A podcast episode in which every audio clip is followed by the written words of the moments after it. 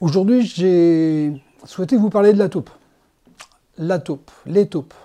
Les taupes qui, pour beaucoup, euh, sont simplement, euh, pour mes centres euh, d'intérêt visuel, la taupinière. Pourquoi j'ai dit intérêt? Parce que pour beaucoup d'entre vous, c'est loin d'être un intérêt.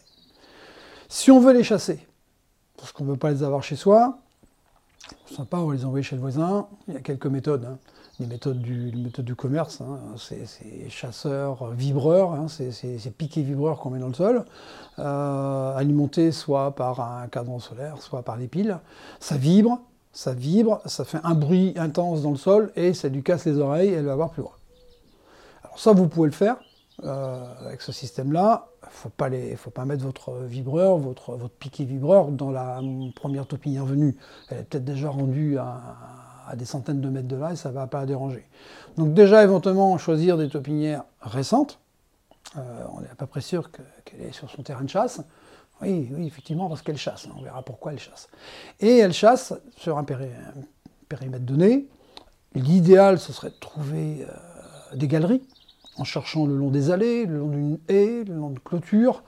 pourquoi cet endroit-là? Parce qu'elles sont plus en sécurité. Généralement, la terre va être un peu plus tassée. Elle vient rarement circuler au quotidien dans, des, dans, de la terre meuble. Elle vient juste chasser à, cet endroit-là. Alors, chasser avec ces vibreurs, le vibreur, vous pouvez le faire vous-même, le vibreur. Euh, une tige de fer euh, me permet de me retourner parce que j'ai prévu d'autres petites choses. Un tuteur de ce genre-là. Alors, il peut être plus court. Alors ça, celui-là, il est matériel. On va voir. Hein. Voilà, c'est du matériel solide, c'est métal. Ça peut être un tuteur bambou. Alors pourquoi plutôt métallique? Alors soit un tuteur, je parle d'un tuteur, mais un bout de ferraille, hein. un bout de ferraille, du fer à béton, n'importe. Vous plantez dans le sol, là où vous auriez planté euh, le vibreur dont on parlait tout de suite, et puis dessus, vous imitez une bouteille. Un peu de vent, votre bouteille fait ça. Et là, vous entendez sans doute le bruit, sauf que dans le sol, le bruit est décuplé, et là aussi, ça lui casse les oreilles. Ça devient même insupportable, elle se barre. soit ça, et avec ça, plein d'intérêt autour de ça. On va s'amuser avec les enfants, avec les petits-enfants, faire des jeux. On va leur faire des ailettes, petites ailettes, on les fait tourner, c'est joli dans le jardin. Et ça fait encore un peu plus de bruit, ça tourne avec très peu de vent. On, amuse, on chasse les taupes, on amuse les petits-enfants. Donc plutôt bien. Ou alors une boîte de conserve, alors celle-là, elle est petite, on va prendre deux fois plus grande, trois fois plus grande. La même chose, moindre vent, ça bouge. Le même intérêt aussi dans le sol, c'est d'envoyer des ondes, d'envoyer du bruit dans le sol. Voilà. Des trucs tout simples comme ça qui existent. Alors ça, on est sur le côté matériel. Euh, il existe après les, euh, les produits répulsifs. Différents ordres. Hein. Euh, il y a, il y a des produits qui sont venus dans le commerce, qui ont des odeurs, euh, qui... Euh, alors ça n'est plus autorisé aujourd'hui à la vente, mais certains qui vont se souvenir de la naphtaline, hein, les boules de naphtaline de, grand-mère, hein, que nous, qui, étaient mises entre les draps là, pour éviter les mythes.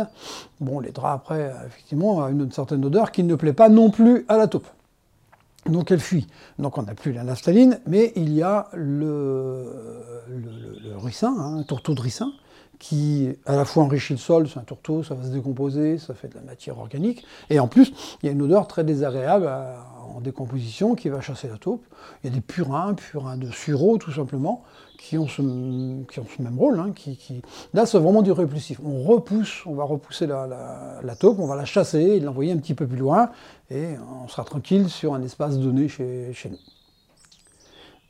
question que je me pose, est-ce qu'on a vraiment besoin de chasser la taupe? Qu'on peut pas faire avec. Oh, je vais en faire hurler quelques-uns qui ont quelques taupinières sur la pelouse euh, et que c'est pas facile de tondre. Euh, plutôt que de vous embêter à faire le tour de la taupinière lorsqu'on va tondre, eh on enlève la taupinière avant. Ah oui, oui, c'est ce que vous faites, mais c'est contraignant. Et si cette contrainte devenait un atout La taupinière, j'en fais quoi? C'est de la terre qui est finement travaillée? Si vous avez besoin de terre, vous allez la prendre, vous allez l'émietter. La taupe vient le faire pour vous. Moi, je suis un peu jardinier feignant, je dis que ce que les autres veulent bien faire pour moi, je laisse faire. D'accord? Eh bien, cette taupe, elle, euh, travaille, elle travaille, elle, pousse de la terre dehors. Pourquoi est-ce qu'elle fait des taupinières? Elle fait des taupinières parce qu'elle fait des galeries. À un moment, il faut chasser un excédent de terre, donc elle l'amène en surface. Pourquoi elle fait des galeries? Parce qu'elle a besoin de chasser. Elle a besoin de chasser pour manger. Juste une petite idée comme ça, une taupe, ça fait 75 grammes, 80 grammes. D'accord? Celui qui vous parle, là, elle est en gros 75 kilos.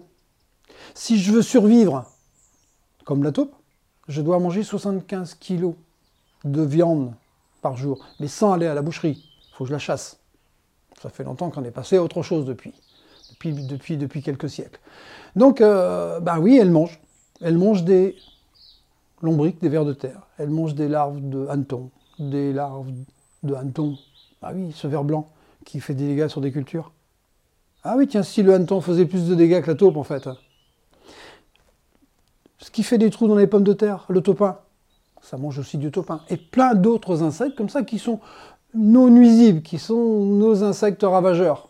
Euh, bah, la taupe, elle nous fait ce gros, gros travail de, nettoyage dans le sol, et c'est sa nourriture au, quotidien. Donc voilà pourquoi il y a des taupinières en fait. Hein. Elle fait pas des taupinières pour nous embêter. Par contre, elle fait des taupinières pour qu'on ait de la terre fraîche, la terre finement travaillée, ce que je viens de vous dire. Et cette terre, on en fait quoi? Ça sert de rempotage, ça sert à replanter.